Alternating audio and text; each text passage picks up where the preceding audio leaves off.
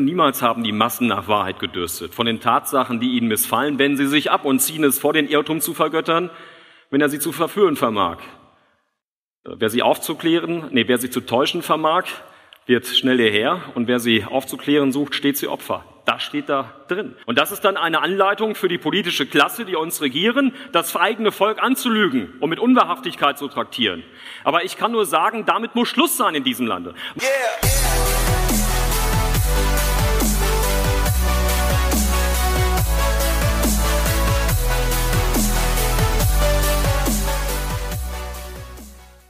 Wer von euch kennt die Bienenfabel?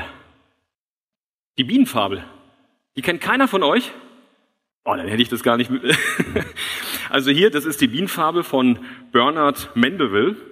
Und äh, er hat zwar selbst gesagt, dass das eine Satire sei, aber da stehen dann so Dinge drin, wie beispielsweise ähm, von, ähm, Moment, jetzt muss ich hier mal eben kurz gucken. Na, da ist es, ja. Steht hier drin, von Lastern frei zu sein wird nie was anderes sein als Utopie. Da steht da drin. Von Lastern frei zu sein wird nie was anderes sein als Utopie. Stolz, Luxus und Betrügerei muss sein, damit ein Volk gedeiht. Also das ist fast so eine Anleitung dazu, mit Unehrlichkeit ja, und Anstand, ohne Anstand auf der Karriereleiter emporzusteigen, oder? Man kann jeden über den Leisten ziehen.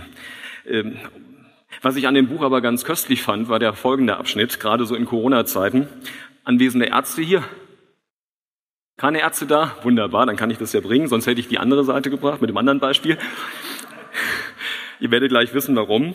Den Ärzten wurden sie nur reich, bei ihrer Krankenzustand gleich. Aus Heilen gaben sie nicht viel. Sie setzten sich vielmehr zum Ziel, durch eifriges Rezepte schreiben des Apothekers Freund zu bleiben.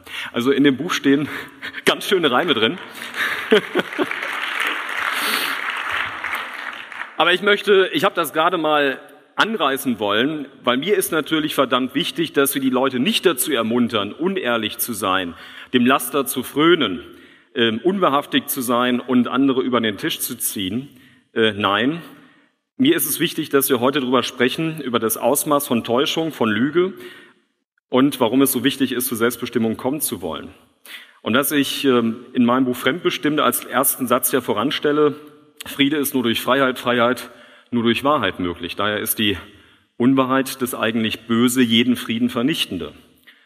Die Unwahrheit von der Verschleierung bis zur blinden Lässigkeit, von der Lüge bis zur inneren Verlogenheit, von der Gedankenlosigkeit bis zum doktrinären Wahrheitsfanatismus, von der Unwahrhaftigkeit des Einzelnen bis zur Unwahrhaftigkeit des öffentlichen Zustands. Gesprochen von Karl Jaspers 1958. Und ich halte es heute für wichtiger denn je, gerade wenn ich das Wort oder die beiden Worte doktrinärer Wahrheitsfanatismus auf mich wirken lasse. Heute Morgen habe ich die FAZ am Sonntag aufgeschlagen oder ich habe sie in digitaler Form immer vorliegen und dort spricht man davon, dass rund ein Drittel der Deutschen an Verschwörungstheorien glauben. Jetzt erzähle ich euch mal eine Geschichte und wir gucken dann mal gleich weiter, wie das Wort Verschwörungstheorie eigentlich so richtig in den letzten Jahrzehnten bekannt geworden ist, was dahinter steckt. Ich möchte euch hier mal ein Buch zeigen und dieses Buch stammt von Vernon Walters. Dieser Mann wurde am 22. April 1989 US-Botschafter in Bonn. Gar nicht, ich bin gerade fast an Bonn, ich bin an Bonn vorbeigefahren, weil ich von St. Wendel ja gerade gekommen bin, von der Demo dort, wo ich gestern gesprochen habe. Und dieser Mann kam also am 22. April 1989 als US-Botschafter nach Bonn.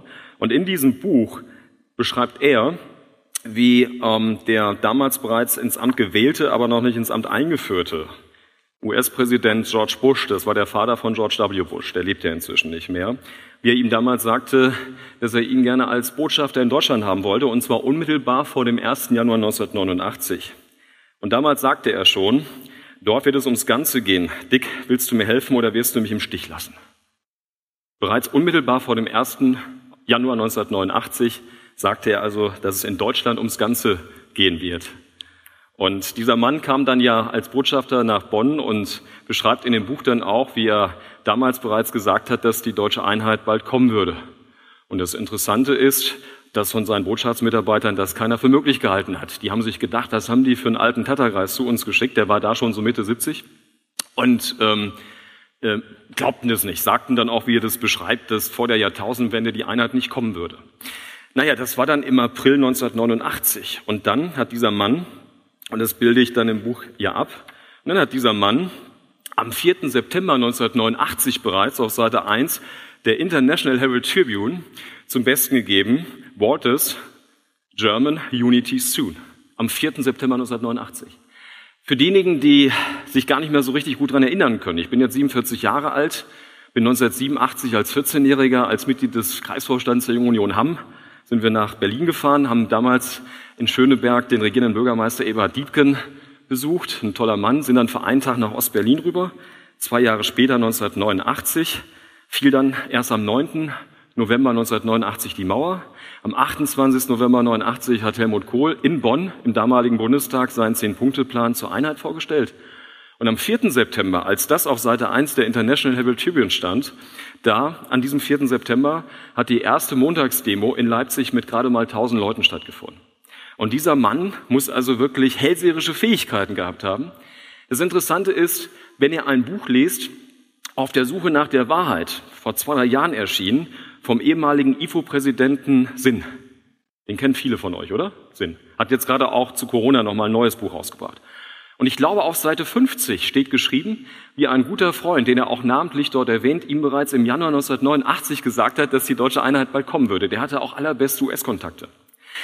Das ist nun eine Geschichte, die gerade in Westdeutschland nicht so gerne erzählt wird. Da bevorzugt man eher die Geschichte, dass der KGB im Auftrag von Gorbatschow alles getan hat, Erich Honecker aus dem Amt zu jagen und so als Kollateralschaden kam dann die einfach nicht vorhergesehene deutsche Einigung raus. Wer aber so etwas weiß, ich zitiere IFO-Präsident, den ehemaligen IFO-Präsidenten, ich zitiere hier den ehemaligen Botschafter der USA in Bonn, der wird schon hellhörig und der erkennt, dass hier möglicherweise von langer Hand etwas vorbereitet wurde. Und ich möchte um euch um eines bitten. Stellt euch mal vor, wir wären hier die mächtigsten und die reichsten Menschen auf diesem Planeten. Würden wir den Einflussfaktor Zufall maximieren wollen in seiner Wirkmacht oder minimieren wollen? kann euch nur einen Tipp geben. Also ich würde ihn, wenn ich der Reichste und der Mächtigste wäre, unbedingt minimieren wollen. Weil wenn der Kollege Zufall regiert, kann ich jetzt so sagen, so scherzhaft, naja, Zufall ist die Ersetzung des Irrtums, nee, wie war das noch? Plan ist die Ersetzung des Zufalls durch den Irrtum. Kennt ihr den Spruch? Ne? So, der, der fiel mir gerade ein, kam mir gerade so ähm, in die Quere. Ähm, aber wenn ich zu den Mächtigsten und Reichsten gehöre, und der Zufall würde regieren, dann ist nämlich gar nicht mehr sicher, ob ich morgen und übermorgen, in einer Woche oder in einem Monat immer noch der Reichste und der Mächtigste bin. Also werde ich was machen. Ich werde natürlich alles daran setzen, den Einflussfaktor Zufall zu minimieren. Ist das logisch? Ist das logisch? Und meine Bitte an dieser Stelle, ich finde, wir brauchen gerade in dieser Zeit, die ich als verrückte Zeit ansehe, die mich auch manchmal wahnsinnig macht angesichts der Ignoranz und dessen, was ich lesen muss in den Zeitungen und Medien, äh, äh, dargeboten bekomme. Wir brauchen nach meiner festen Überzeugung eine Aufklärung 2.0. Und der Leitspruch der Aufklärung war, habe mutig deines eigenen Verstands zu bedienen. Und das ist meine Bitte an euch. Habt Mut, euch eures eigenen Verstands zu bedienen.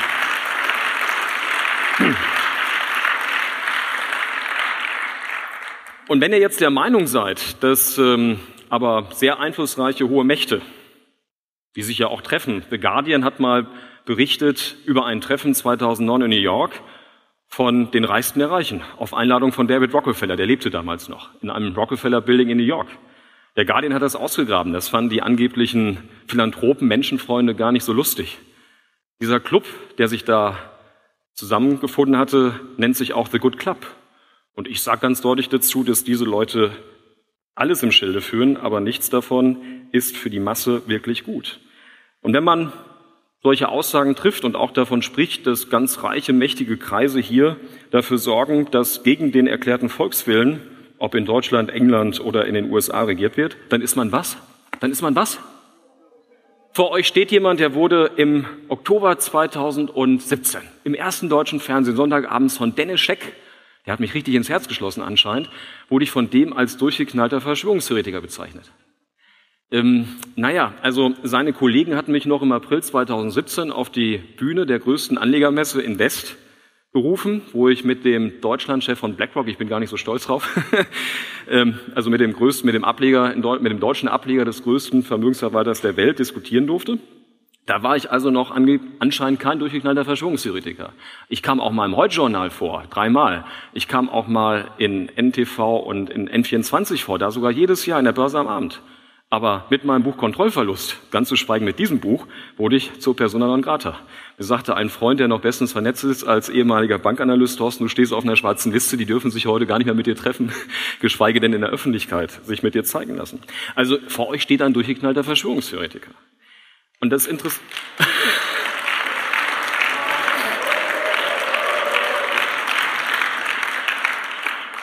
Vor, vor, euch steht auch noch jemand, der hat am 1. August bei der Anti-Corona-Demo in Berlin vor laut Tagesschau 17.000 Leuten gesprochen. Es waren nur 17.000. Und wer behauptet, dass das mehr als 17.000 waren, die da zu mir gesprochen haben? Das war zwar ein Polizist, der mir gesagt hat, er sah den, war den ganzen Tag im Einsatz und es waren Hunderttausende. Aber Leute, das wäre Verschwörungstheorie. Das sind dann Fake News. Also es waren nur 17.000 und auch vor einer Woche waren nur, da waren es 38.000. Erst sagte man auch, da waren nur 20.000, hinterher hat man es dann hochgerechnet, acht und stolze 38.000. Leute, wenn ihr euch die Bilder anschaut, ja, für wie dumm halten die uns eigentlich? Für wie dumm halten die uns eigentlich? Aber mir ist wichtig, dass ihr alle seht, was 1977 in der New York Times stand. Die New York Times war es, die ausgegraben hat, 1977, dass 1967 die CIA all ihren Agenten empfohlen hat, all diejenigen, die Zweifel sehen an der Einzeltätertheorie in Bezug auf die Ermordung von John F. Kennedy im Jahre 1963, die also nicht glaubten, dass dieser Lee Harvey Oswald der Einzeltäter war, dass man diejenigen als was bezeichnen sollte? Als Verschwörungstheoretiker und man sollte sie schlecht machen und ihnen finanzielle Interessen unterjubeln.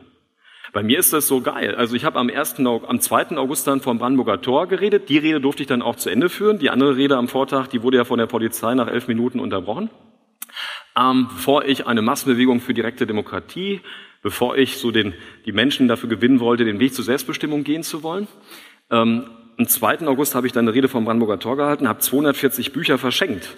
Also hiervon, 240 dieser Bücher habe ich verschenkt und wurde dann von der Bühne als praktisch Zerstörer der Kundgebung dargestellt und danach im Internet wurden mir vermutlich von Trollen, vielleicht aber auch von wahrhaftigen Menschen, wurde mir also was vorgeworfen, dass ich das alles hier nur geschrieben habe, um was zu machen, um Geld zu scheffeln. Leute, wisst ihr, was ich mir damit aufgeladen habe? Wer von euch hätte mit mir tauschen wollen in den letzten zwei Jahren? Wer? Wer hätte so viel Mumm in den Knochen gehabt? Weil ich bin medial gestorben. Das ist so. Und ich war, wie gesagt, im Heute-Journal, in der ARD, im ZDF und überall. Noch im April 2017 auf dieser Bühne. Ich habe Freunde verloren. Es werden Leute auf mich angesetzt, um mich vom Weg abzubringen. Darüber könnte ich vielleicht mal ein neues Buch schreiben.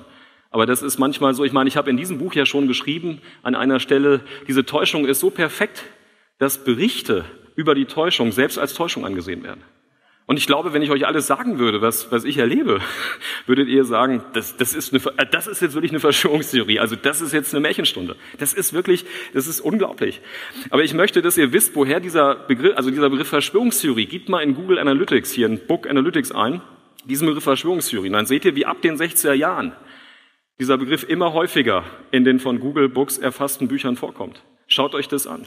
Jeder, der versucht, sich auf die Wahrheitssuche zu begeben und der versucht, den Menschen einen unverstellten Blick auf das zu verschaffen, was die Regierenden uns hier zumuten, vom Krieg über Pandemie, jeder wird als Verschwörungstheoretiker gebrandmarkt oder totgeschwiegen. Entweder schweigt man mich tot oder ich bin fast vom Stuhl gefallen. Die, Re die Bildzeitung hat mich am 2. August in einem Online-Bericht als rechtsextremen Buchautor bezeichnet. Als rechtsextremen Buchautor. Es ist unglaublich. Es ist unglaublich.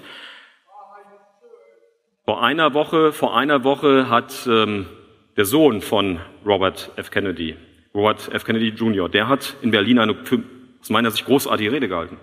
Habt ihr in ARD und ZDF diese Rede sehen können? Wir können es Russia Today, oh jetzt, wenn ich das sage, dann stehe ich hinterher noch als Putin-Versteher da. Also, aber Entschuldigung, also ich will, ich will es gar, nicht werten. Russia Today hat, es, hat diese Rede dann gebracht, Russia Today Deutsch. Die haben die Rede gebracht, auch inzwischen mit 600 oder 700.000 Aufrufen. Ja, aber unsere Mainstream-Medien haben es totgeschwiegen. Denkt alle darüber nach. Auch meine Rede, ah ja, genau, ich hatte den kleinen Prinzen dabei, als ich vor nur 17.000 Menschen sprach auf der Straße des 17. Juni und habe dann die Menschen gebeten, und das, darum bitte ich auch euch hier, benutzt eure Augen benutzt eure Herzen zum Sehen, weil ich habe den kleinen Prinzen rausgeholt und im kleinen Prinzen steht, man sieht nur mit dem Herzen gut, das Wesentliche bleibt für die Augen unsichtbar. Und es ist so. Ihr werdet nur mit dem Herzen sehen können und ihr werdet nur mit euren Herzen die falschen Propheten erkennen und diejenigen, die euch täuschen wollen. Ihr werdet dazu eure Herzen gebrauchen müssen. Und was hat Spiegel Online dazu gemacht? Die hatten ein paar Sätze aus meiner Rede gebracht, unter anderem auch den und haben dann gesagt, je so richtig kitschig wurde es, als Schulte sagte, man sieht nur mit dem Herzen gut, das Wesentliche bleibt für die Augen unsichtbar. Ich kann euch wirklich nur ganz deutlich sagen, wenn ihr euch, wenn ihr wirklich die falschen Propheten erkennen wollt und die Täuschung, dann könnt ihr das nur mit euren Herzen sehen. Ihr könnt das nur mit euren Herzen erkennen.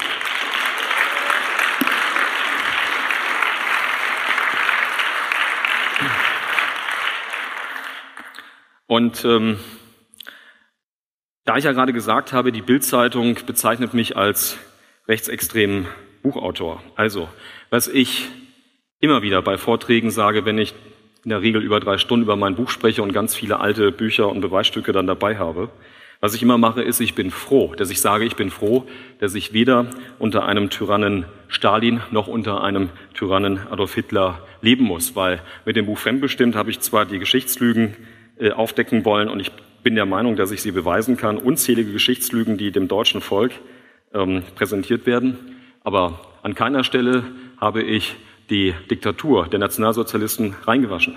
Und ich wende mich bei gestern auch auf einer Demo auf dem Marktplatz in ähm, in äh, St. Wendel. Ähm, und kommenden Samstag darf ich hier in Köln bei einer geplanten großen Demo sprechen. Am Sonntag fahre ich dann nach Ravensburg zu Querdenken dorthin, wo sie eine große Demo in Ravensburg machen wollen. Eine Woche später äh, werde ich dann auch noch eine weitere Demo besuchen. Ich weiß es gar nicht mehr. In Frankfurt bin ich am 19. eingeladen, am 27. in der Nähe von Ulm. Äh, das werden in beiden Fällen Querdenkenveranstaltungen sein. Ähm, und es ist mir wichtig, dass wir doch bei solchen Demos für die Freiheit der Menschen, für die Selbstbestimmung auf die Straße gehen. Ich möchte selbstbestimmt sein. Ich möchte, dass ihr selbstbestimmt seid. Ich möchte, dass eure Kinder nicht gezwungen werden, schon im Kindergarten beispielsweise mit einer Maske rumzulaufen. Ich habe in meinem Telegram-Kanal kürzlich, vielleicht hast du das auch gesehen, vielleicht hast du das auch getrennt von mir gepostet, ein Video einer jungen Frau, die zeigte so ein Malbuch, so Malseiten in der ersten Klasse für ihr Kind und dann sollten sie das ausmalen und da stand dann drüber, was, was gut ist und was schlecht ist und dann stand in der Spalte, was schlecht ist, äh, also mit Kindern spielen, mit Kindern spielen. Also wir vergewaltigen unsere Kinder gerade mit dem, was hier geschieht. Und ich möchte einfach, dass wir für die Freiheit der Menschen auf die Straße gehen. In Sachsen war es so, dass die Menschen nur im Umkreis von 15 Kilometern im April ihren Wohnort verlassen konnten. Ich möchte selbstbestimmt sein. Ich möchte selbst entscheiden, auch in einer Zeit einer Pandemie, ob ich mit Menschen, mit Freunden beispielsweise mich zusammensetze in meinem Garten, in meinem Haus, vielleicht mal mit ihnen zusammenkommen möchte und feiern möchte. Ich möchte es selbst bestimmen. Und ich möchte nicht, dass mir hier Vorschriften gemacht werden. Und ich, ich möchte, dass wir für die Freiheit des Individuums auf die Straße gehen.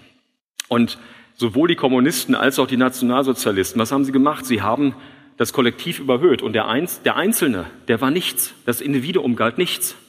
Und ich möchte euch hier aus einem Buch mal etwas Vorlesen, Interessen und Intrigen, wer spaltete Deutschland? Das ist ein Buch, geschrieben von einem Mann, der fast zwei Jahrzehnte Mitarbeiter war von Walter Ulbricht. Kennt ihr noch Walter Ulbricht? Walter Ulbricht war äh, ganz oben in der DDR, in der angeblich so deutschen demokratischen Republik. Also wenn ihr euch die Verfassung durchlest, dann hätte man meinen können, boah, also man möchte in der DDR leben. Aber oftmals ist das geschriebene Gesetz und die Realität zweierlei. Und ich möchte euch nur etwas vorlesen, ähm, hier steht, die KPD-Auslandsabteilung musste in den Jahren des stalinistischen Terrors ertragen, dass 70 Prozent ihrer Mitglieder bis zum April 1938 verhaftet wurden und später nach dem Hitler-Stalin-Pakt 1939, der wurde ja unterschrieben in der Nacht vom 22. auf den 23. August 1939, wurden Emigranten an Nazi-Deutschland ausgeliefert. Das steht hier drin. Habt ihr das schon mal irgendwo gesehen? Das heißt, die deutschen Kommunisten, KPD-Auslandsabteilung, sind nach Moskau geflohen in der Hoffnung, jetzt sind wir in Sicherheit vor den Faschisten und 70 Prozent von denen waren 1938 selbst von Stalin verhaftet worden. Das zeigt die ganze Perversion, sowohl von Kommunisten wie von Nationalsozialisten.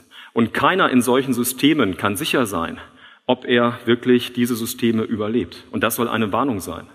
Und ich bin der Meinung, gerade in den kommenden Jahren stehen wir vor unglaublichen Umwälzungen. Aber das Allerwichtigste ist, bitte, bitte völlig gewaltlos. Wir müssen den Weg des, zur Selbstbestimmung mit der Liebe gehen absolut frei von Hass und frei von Gewalt. Diejenigen, die beispielsweise Revolutionen herbeisehen, mögen sich nur an die französische Revolution erinnern, wie viele Zehntausende danach auf dem Schafott landeten. Zehntausende. Es gab Todesurteile für Zehntausende danach. Wisst ihr noch, woher der Spruch kommt, die Revolution frisst ihre Kinder? Der Robespierre war erst ganz oben und landete dann am Ende wie König Ludwig XVI. genauso auf dem Schafott. Vergesst sowas nie. Und schaut euch das Kapitel 4 meines Buchs an, fremdbestimmt über die, über die russische Revolution. Da schaut ihr in Abgründe, in teuflische Abgründe. Und deshalb ist es nach meiner festen Überzeugung so wichtig, dass wir uns für Frieden einsetzen, für die Freiheit einsetzen, für die Wahrheit einsetzen und eben für die Selbstbestimmung der Menschen. Und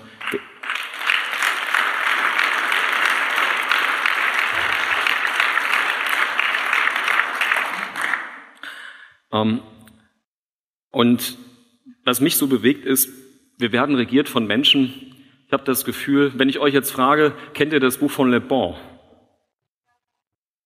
Massenpsychologie, die Psychologie der Massen. Wie viele von euch kennen das? Ja, ich sage dann immer leider zu viele. Da steht dann beispielsweise drin, niemals haben die Massen nach Wahrheit gedürstet. Von den Tatsachen, die ihnen missfallen, wenden sie sich ab und ziehen es vor, den Irrtum zu vergöttern, wenn er sie zu verführen vermag. Wer sie aufzuklären, nee, wer sie zu täuschen vermag, wird schnell hierher und wer sie aufzuklären sucht, steht sie Opfer. Das steht da drin. Das ist also praktisch eine Ermunterung, eine Anleitung, wie die Bienenfarbe. Nicht? Die Bienenfarbe, die ich euch zu Beginn gezeigt habe, am besten auf Kosten von Anstand und Ehrlichkeit sich emporzuarbeiten auf der Karriereleiter. Und das ist dann eine Anleitung für die politische Klasse, die uns regieren, das eigene Volk anzulügen und mit Unwahrhaftigkeit zu traktieren. Aber ich kann nur sagen, damit muss Schluss sein in diesem Lande. Man kann mich dafür gerne einen Populisten schimpfen. Aber wir werden belogen in diesem Lande nach Strich und Fagen. Und das ist nicht nur in Deutschland so, das ist in England, in Frankreich, in Italien genauso und sicherlich auch in Russland und in den USA.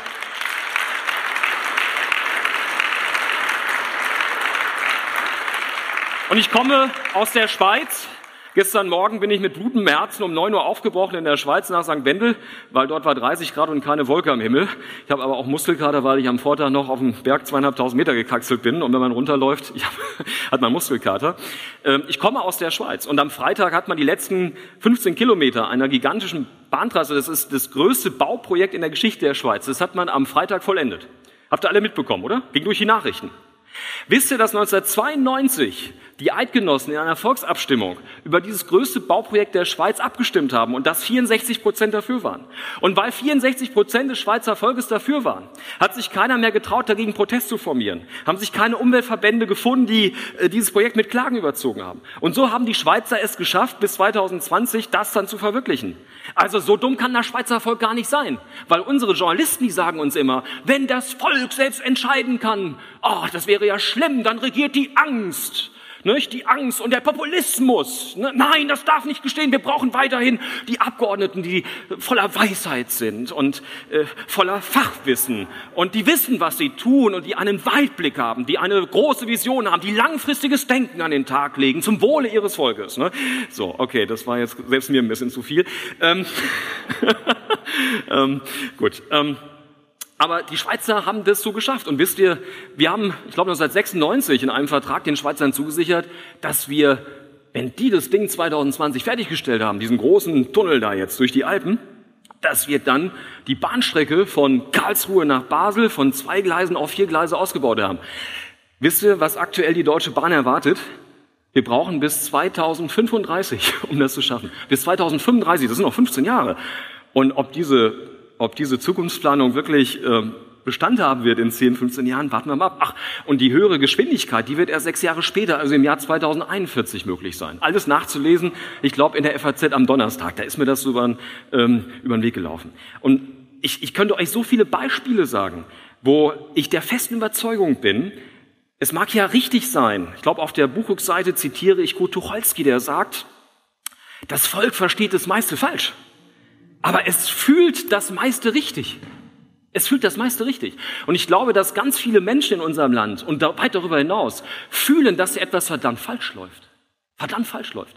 Und wir werden nur das Tor aufstoßen können zu einer besseren Welt, nämlich mit Frieden und Freiheit, Wahrhaftigkeit und Selbstbestimmung, wenn wir den Völkern der Welt, und ich beziehe das nicht nur auf das deutsche Volk, weil das, was wir hier in Deutschland beklagen, das kann ich als Schwede in Schweden, als Engländer in England, als Italiener in Italien, als Franzose in Frankreich beklagen und als US-Bürger in den USA. Ähm, gibt es irgendeine Partei, wo ihr sagen würdet, ihr seid mit allem zufrieden, was diese Partei macht?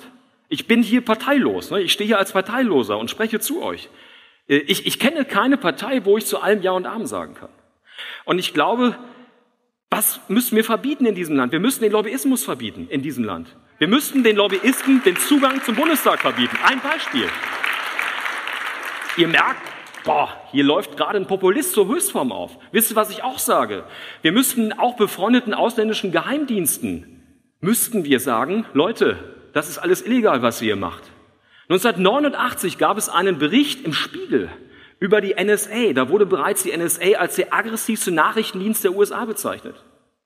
Und ich ähm, habe selbst den ähm, Verfassungsschutzpräsidenten Österreichs, Polly, kennengelernt, als ich im März 2019 vor ihm und einigen anderen wie Wolfgang Bosbach im kleinen Kreis einen Vortrag auf dem Geisberg bei Salzburg halten konnte.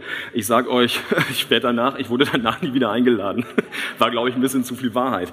Ähm, und dieser Mann, der schreibt beispielsweise dort, ähm, ich schreibe dann in meinem Buch Fremdbestimmt, ich empfehle jedem sein Buchkapitel Deutschland als Zentrum der Alliierten, also von Professor Polly, ähm, äh, Deutschland als Zentrum der alliierten Wirtschaftsspionage zu lesen, in dem er schreibt, die langjährige Zusammenarbeit und Kooperation mit den ehemaligen Alliierten hätte das Sicherheitssystem Deutschland bereits in einem Maß unterwandert, dass in vielen Bereichen von seiner Eigenständigkeit und Selbstständigkeit deutscher Behörden nicht mehr die Rede sein könnte.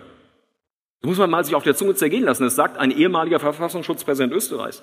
Und der Spiegel hat 1989, in der Ausgabe 8 1989, ihr braucht das nur zu googeln, ihr könnt ja alle historischen Spiegelartikel der letzten Jahrzehnte, ich weiß nicht, bis 1999 oder sogar 2009, müsste ich jetzt selbst nachgucken, könnt ihr kostenlos aufrufen. Macht es also. Spiegel Nummer 8 1989 vom 20. Februar 1989. Und da steht dann in diesem Artikel über die NSA, über den aggressivsten Geheimdienst der USA, steht Folgendes.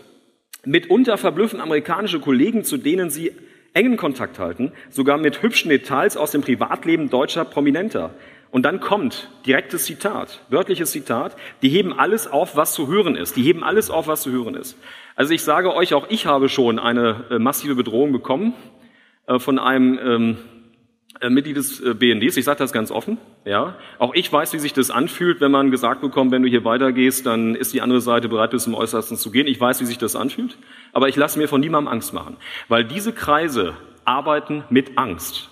Ich weiß von einem hohen Politiker, der vor Jahren etwas plante, was ähm, für die Euro-Befürworter nicht so positiv gewesen wäre, dass seine Kinder bedroht wurden. Ich habe keine Kinder, deshalb kann ich auch meinen Weg weitergehen, weil über Kinder kann man jeden erpressen. Und was ich immer wieder sagen möchte ist, wenn wir Politiker wären, ähm, ich kann euch heute vor der Wahl das Blau vom Himmel versprechen. Und dann heißt es hinterher, ja, aber nach der Wahl ist ja nicht vor der Wahl. Ne? Ich habe euch ein bisschen angeflunkert. Aber ist doch erlaubt, ne? Also Le Bon, niemals haben die Massen nach Wahrheit gedürstet. Ich bitte um Verständnis. Ne? Also doch, er erwartet doch nicht zu viel Ehrlichkeit von mir. Ne? So, Leute, ähm, man kann jeden Politiker über das Zuckerbrot, also über Beraterverträge, über Rednerhonorare, über tolle Ämter, auch vielleicht über Beraterverträge. Denkt man nur mal an Friedrich Merz, der jetzt CDU-Vorsitzender werden möchte. Der war ja vorher mal CDU-CSU-Fraktionschef. Dazwischen war er jetzt mal Aufsichtsratschef von BlackRock, dem größten Vermögensverwalter in der Dependance Deutschland, nicht wahr? Ähm, also über das Zuckerbrot kriegt man die Leute gefügig. Aber der Friedrich Merz würde sicherlich als CDU-Vorsitzender nur das Allerbeste für uns rausholen. Ähm, und dann gibt's noch neben dem Zuckerbrot was die Peitsche. Und das ist Erpressung. Das ist Erpressung, das ist Bedrohung, Leute. Und das, was ich euch gerade vorgelesen habe aus dem Spiegel zur Praxis eines US-Geheimdienstes, wisst ihr jetzt, warum ich in den Medien nicht mehr vorkommen darf. Ja? Weil das, was ich fordere, Raus mit den Lobbyisten, raus mit ausländischen Geheimdiensten und zwar mit befreundeten ausländischen Geheimdiensten. Aber wir können das jetzt noch wirklich, wirklich weit, weit fortsetzen. Wir brauchen die Selbstbestimmung der Menschen, wenn wir wirklich in einer besseren Welt leben wollen. Und ich bin der festen Überzeugung, dass wir dank Corona letztlich den Beginn der Entschleierung sehen. Corona hilft uns, die ganzen Machenschaften und Lügen zu entschleiern. Und entschleiern, wörtlich übersetzt, Apokalypse.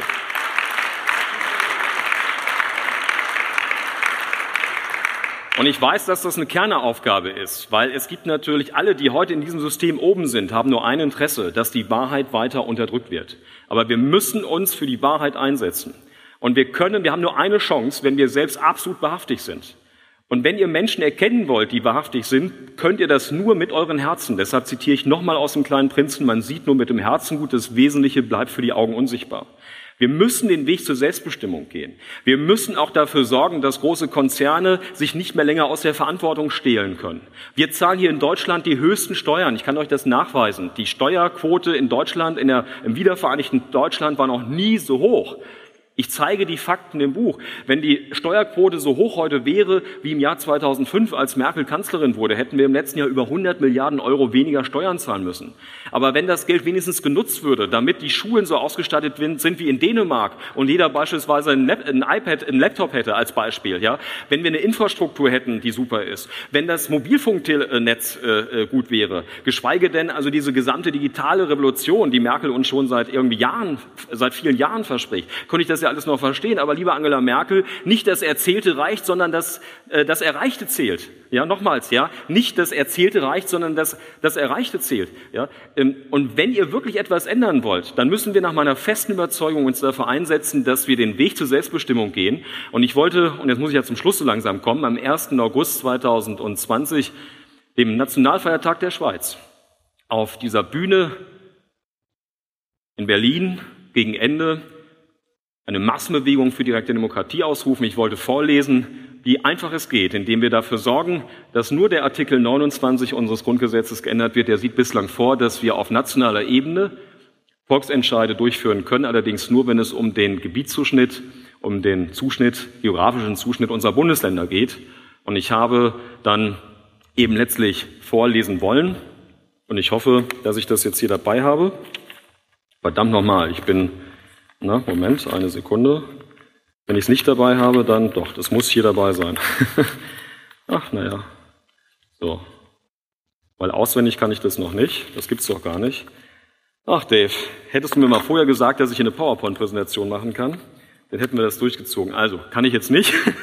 Ich verweise auf das Video in YouTube vom 16. August, explosiver Plan für die Eliten äh, in meinem Kanal Silberjunge. Dort habe ich das dargestellt, wie schnell man einfach über Artikel 29 eine Änderung des Volks zur Selbstbestimmung führen kann. Das setzt aber auch voraus, dass wir beispielsweise Medien haben, die objektiv äh, Berichte über das Für und Wider zulassen, weil ich kann zu jedem Thema, kann ich euch eine Liste machen mit dem Pro und mit dem Contra oder nicht. Und ich möchte dann auch, dass wir der Wirtschaft verbieten, dass sie Werbemaßnahmen machen können dass politische Werbung durch Konzerne verboten werden muss, weil sonst kann man natürlich Volksentscheide äh, von außen über massive Werbemaßnahmen beeinflussen. Ich möchte, dass Sie die Menschen dazu ermuntern, wieder eine eigene Meinung zu haben. Wisst ihr, wie viele Menschen inzwischen in diesem Lande Angst haben, doch die Meinung zu sagen? Wisst ihr das? Wisst ihr das? Ich meine, schaut euch mal mich an. Dann bekomme ich von Freundinnen und Freunden gesagt, ja, aber du kannst das, du kannst doch alles sagen. Ja, ich kann hier zu euch alles sagen, was ich hier gerade denke, was ich fühle. Ja, aber ihr seht doch, ich wurde inzwischen völlig ausgegrenzt und isoliert in den Mainstream-Medien. Mein Buch Fremdbestimmt kommt überhaupt nicht vor. Wir haben 73.000 Bücher ausgeliefert seit Ende Oktober letzten Jahres und es war auf keinem einzigen der 50 Plätze der Spiegel-Bestsellerliste. So. Das heißt, Andersdenkende werden ausgegrenzt, sie werden isoliert. Es wird der Versuch unternommen, ihnen die wirtschaftliche Existenzgrundlage zu nehmen. Denkt darüber nach, was hier in diesem Lande läuft. Ich war 26 Jahre Mitglied der CDU war von 2000 bis 2015 nur noch eine Karteileiche, bin nur für unseren Oberbürgermeister, der es in Hamm seit 1999 ist, in jedem Kommunalwahlkampf ähm, auf die Straße gegangen mit Lautsprecheranlage und habe mich für den Thomas eingesetzt, für, der für die Stadt viel erreicht hat, obwohl wir in vielen Bereichen anderer Meinung sind. Ähm, aber er ist aus meiner Sicht ehrlich. Er ist ein ehrlicher Mensch und deshalb habe ich das gemacht. Dann war ich aber ansonsten parteipolitisch gar nicht mehr aktiv, weil ich habe da schon als 14-Jähriger in der Union gelernt, dass es, dass es eine Steigerungsform gibt des Wortes Feind. Kennt ihr die Feind? Feind, Todfeind, Parteifreund. Und das ist so. Aber, aber das Schlimme ist ja auch, wenn, ihr, wenn wir jetzt hier einen Kaninchenzüchterverein gründen würden, bin ich der Auffassung, dass wir, wenn wir uns heute auf den Vorstand einigen, werden wir spätestens in den nächsten Monaten die ersten Kämpfe bekommen, die ersten Diadochenkämpfe. Und der eine will dann doch Schriftführer werden, weil er meint, das Protokoll besser schreiben zu können. Und der andere möchte Vorsitzender werden. Das heißt, äh, das ist ja auch überall, wo Menschen Institutionen bilden, ob Vereine, ob, ob ähm, ob Parteien, schauen wir uns die Kirche an. Ja? Ähm, ich bin aus der römisch-katholischen Kirche ausgetreten, auch wenn ich immer einen Rosenkranz bei mir trage und jeden Tag zu Gott und, und Jesus Christus bete. Ähm, keine Angst, ich möchte hier niemanden missionieren, aber ich schöpfe nur aus, aus dem Gebet äh, zu, zu Gott äh, Kraft. Alleine das ist ja beispielsweise auch so ein Punkt. Bekennt euch mal in der Öffentlichkeit zu Jesus Christus heutzutage. Alleine das ist schon ein Grund, um, äh, um euch für vogelfrei zu erklären, um euch zu verspotten. Ich lerne es immer wieder kennen. Ähm, Also es ist so viel im Argen, aber das, was, was, was ich sehe, ist, wenn wir, wenn wir wirklich das Tor zu einer besseren Welt aufstoßen können, dann geht es letztlich nur darüber, dass wir den Menschen wirklich Souveränität zuerkennen, dass wir sie wirklich über direkte Demokratie beteiligen an allen Entscheidungsprozessen. Denn man kann Regierungen, die kann man erpressen. Man kann einzelne Politiker erpressen und gefügig machen und bestechen. Aber ein ganzes Volk kann man eben nur sehr schwer äh, über solche Maßnahmen ähm, unter Druck setzen und ihm Entscheidungen abpressen. Und ich hoffe, dass ich mit diesen Ausführungen heute euch ein bisschen dafür begeistern kann, sich mit direkter Demokratie zu beschäftigen, was in unseren Medien sehr, sehr schlecht gemacht wird. Aber warum wird es von unseren Medien so schlecht gemacht? Weil direkte Demokratie ist die größte Bedrohung für das Establishment, ist die größte Bedrohung für diejenigen, die euch belügen und betrügen und vor allem ihren eigenen Interessen frönen. Ich wünsche mir, dass die Politik und die Wirtschaft endlich den Menschen dienen. Endlich den Menschen dienen und wir nicht länger der Profitgier von Politik und Wirtschaft. Das wünsche ich mir. Davon träume ich.